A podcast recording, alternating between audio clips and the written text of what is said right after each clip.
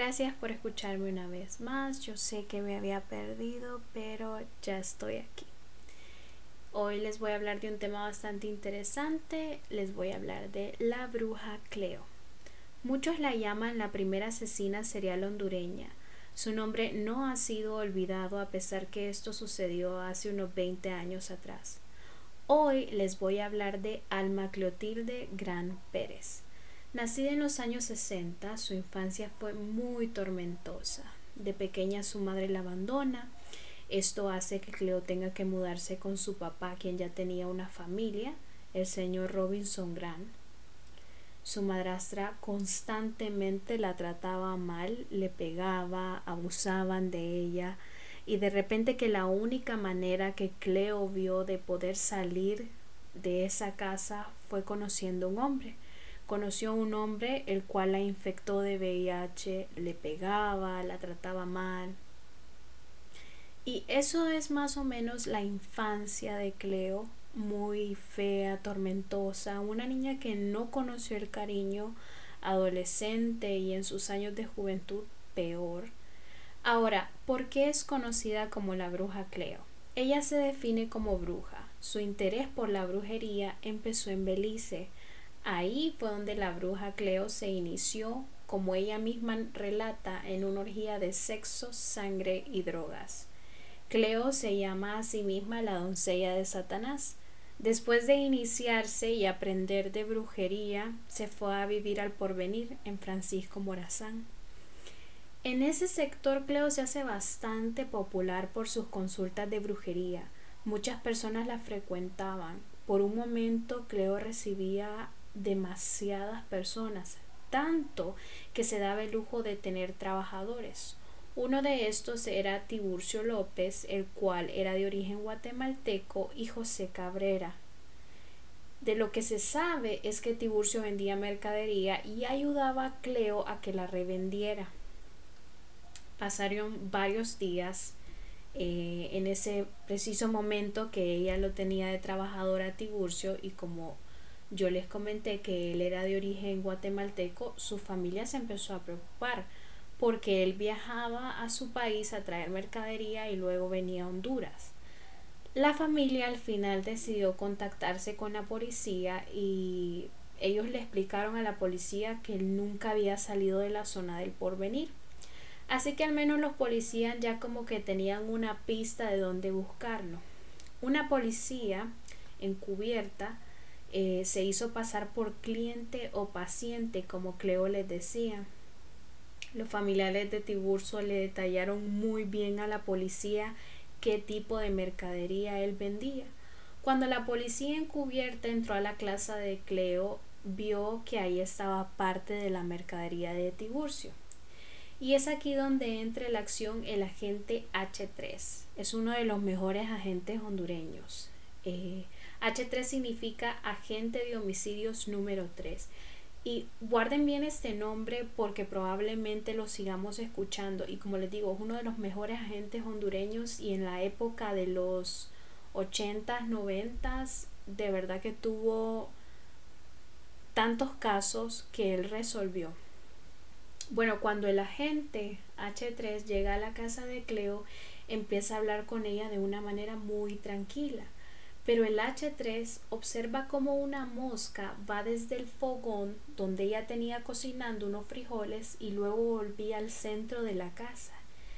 Eso pasó varias veces y claramente llamó la atención de H3.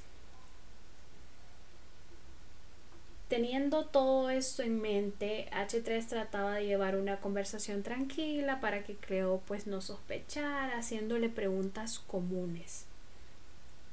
Pero H3 en su mente está concluyendo que probablemente algo se está pudriendo en el fogón. El agente llama a sus compañeros que eran su refuerzo y les piden que deshagan completamente el fogón. Y en ese momento fue cuando encuentran el cadáver de Tiburcio, aún con ropa y 878 lempiras en efectivo y varios quetzales. Después de encontrar el cadáver de Tiburcio, los agentes siguen buscando porque el olor en todas las partes de esa casa era penetrante. Debajo de unas matas de banano, junto al cuarto de Cleo, encontraron el cuerpo sin vida de José Cabrera. Muchas personas decían que Cleo seducía a sus víctimas, usualmente solo sus víctimas eran personas mayores.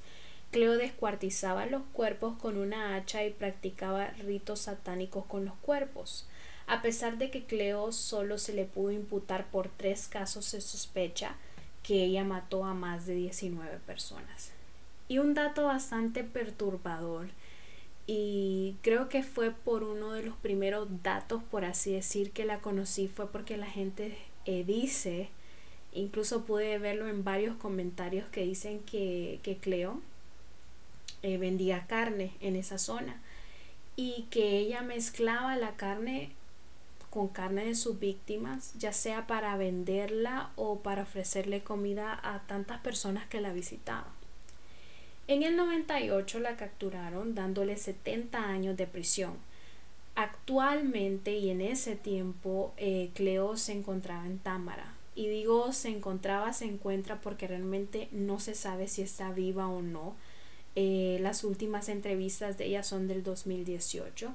Pero de lo que se sabe es que Cleo tiene prohibido visitar talleres, porque en palabras de la directora del centro dice que Cleo está loca, porque en varias ocasiones ha tratado de herir a varias compañeras o empleados con tijeras.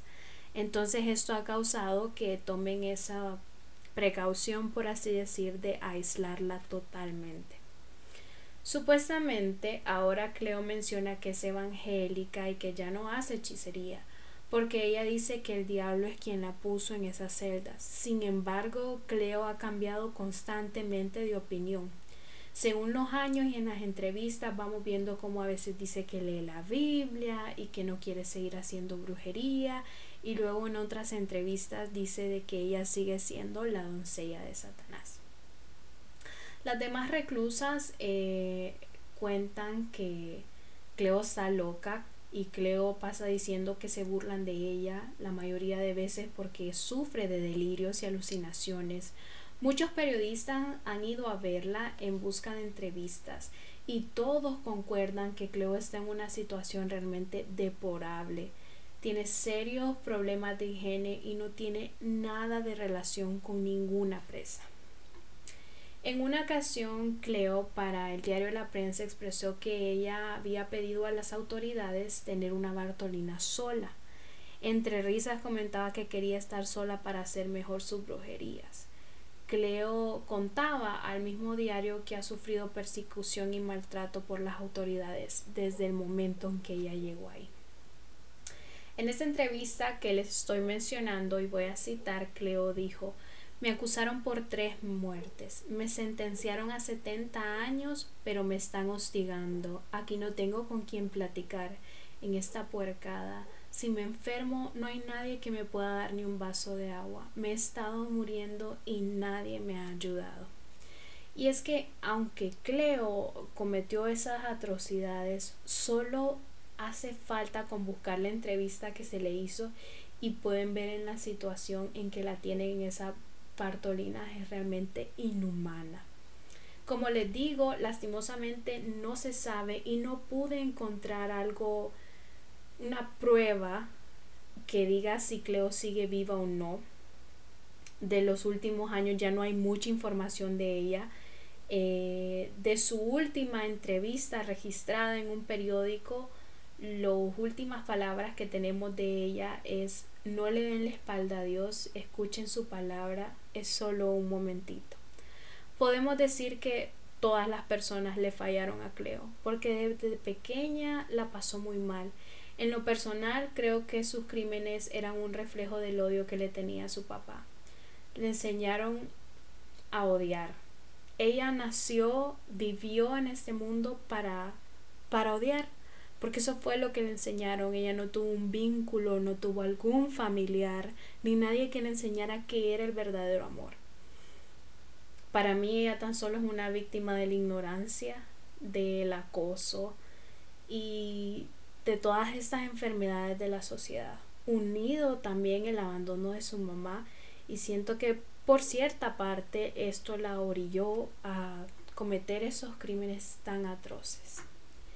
Pero bien, lastimosamente este episodio se me hizo cortito porque no hay mucha información acerca de ella, pero hay algo importante que les tengo que decir. Según estaba escuchando, van a sacar una serie acerca de ella. Em, espero que esté buena. Yo también estoy poniendo mucha fe porque este caso es bastante interesante. Sin embargo, si les gustó, antes de irme les quiero mencionar que sí hay un libro eh, escrito por Camila Weiler que se llama La Máscara del Mal.